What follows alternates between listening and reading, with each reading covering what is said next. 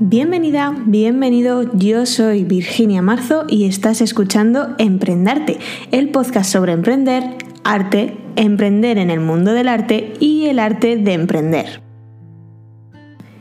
Episodio 3.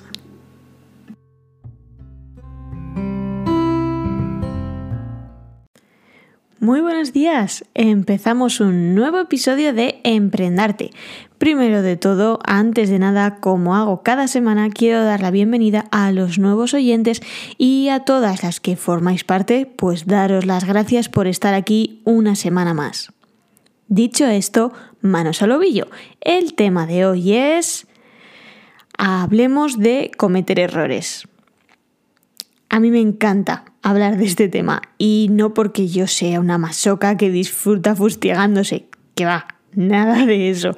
Es que me hace gracia hablar de errores justo cuando estaba pensando que ha sido un error cómo me he organizado para grabar el inicio de esta segunda temporada y aquí hoy en este episodio me tengo que sincerar.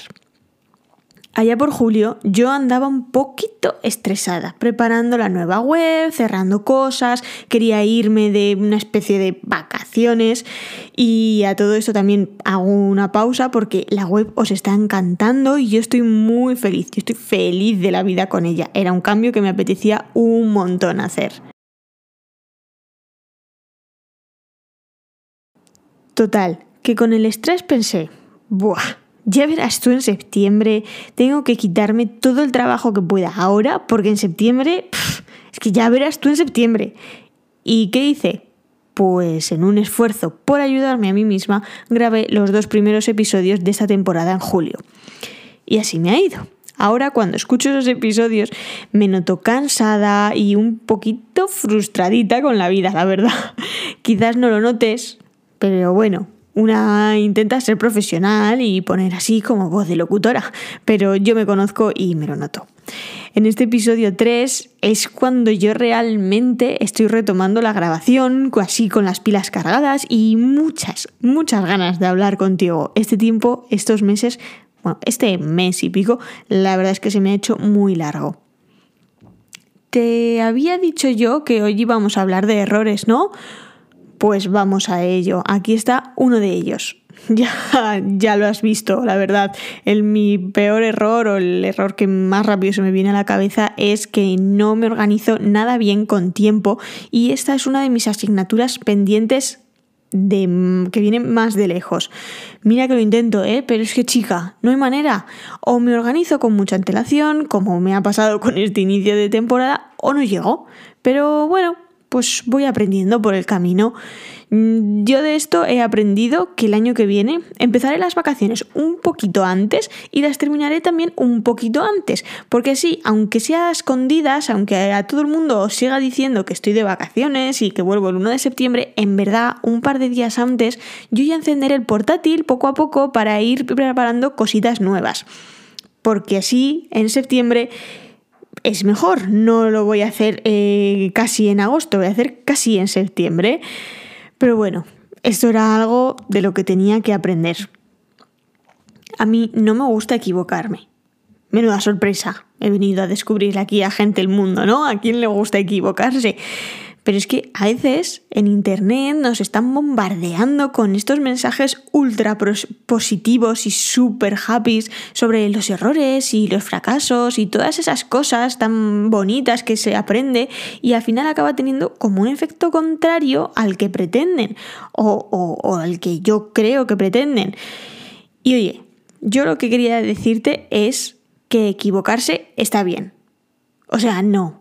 A ver, equivocarse no mola. ¿Vale? Esto es así. Si molase, harías las cosas mal, aposta, solo por el gusto de hacerlo mal. Y supongo que en ese caso, entonces estaría bien, ¿no?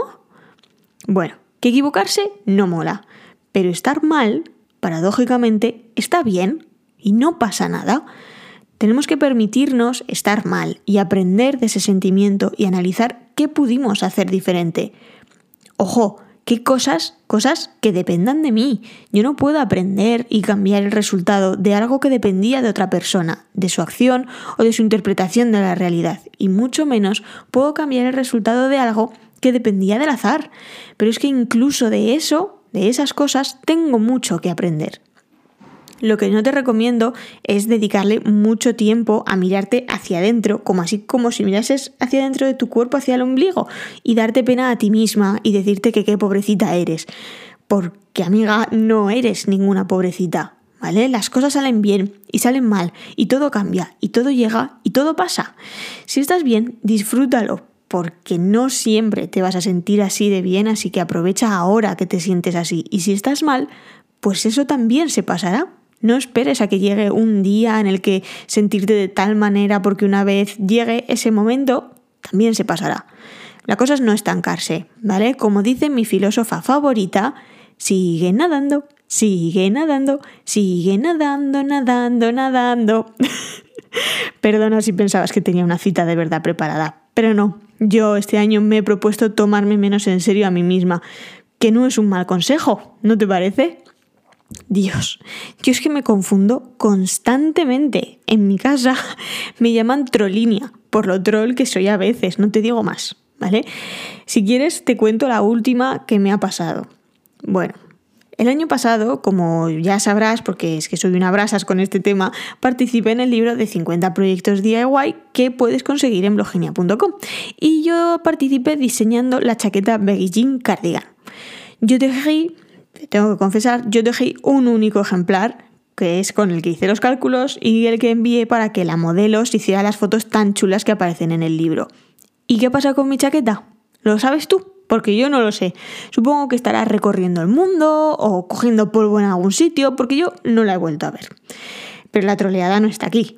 El caso es que yo decidí que no iba a esperar más y que iba a tejer otra beguillín para mí en otros colores porque no pierdo la esperanza de poder recuperarla en algún momento y cuando la recupere, si la recupero, no quiero tener dos exactamente iguales. Y también porque así, pues bueno, quería enseñaros colores diferentes, en otras combinaciones y estas cositas que hacemos las diseñadoras de vez en cuando. Bueno, yo hice un pedido a la fábrica y elegí el color gris antracita, bugambilla, rosa palo y verde eucalipto para las flores de la espalda. Ahora tenemos que saltar casi un año porque entre el diseño y tejer la colección Momo, el verano y todas estas cosas yo no he tenido ni tiempo, ni fuerzas, ni ganas para ponerme a tejer la Beguellín, porque me da mucho calor, la verdad.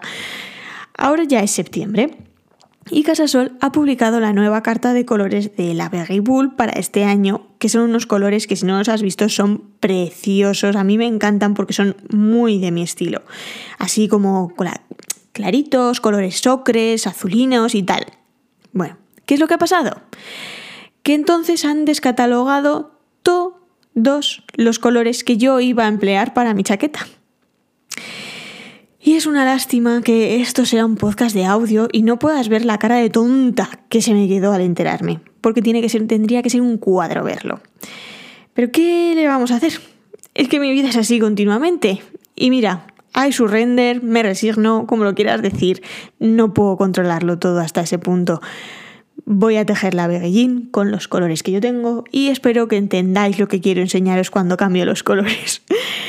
tengo que aprender a gestionar mejor los tiempos, no comprar material para algo que no puedo tejer en este mismo momento.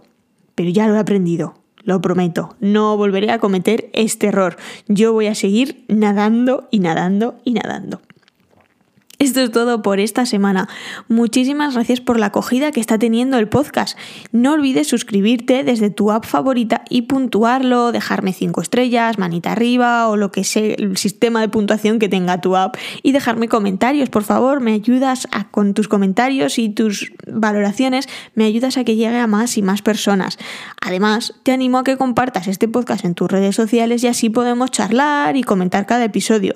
No olvides seguirme y contarme en qué te has equivocado tú últimamente y cómo haces para gestionar estos pequeños fracasos. Hasta la próxima.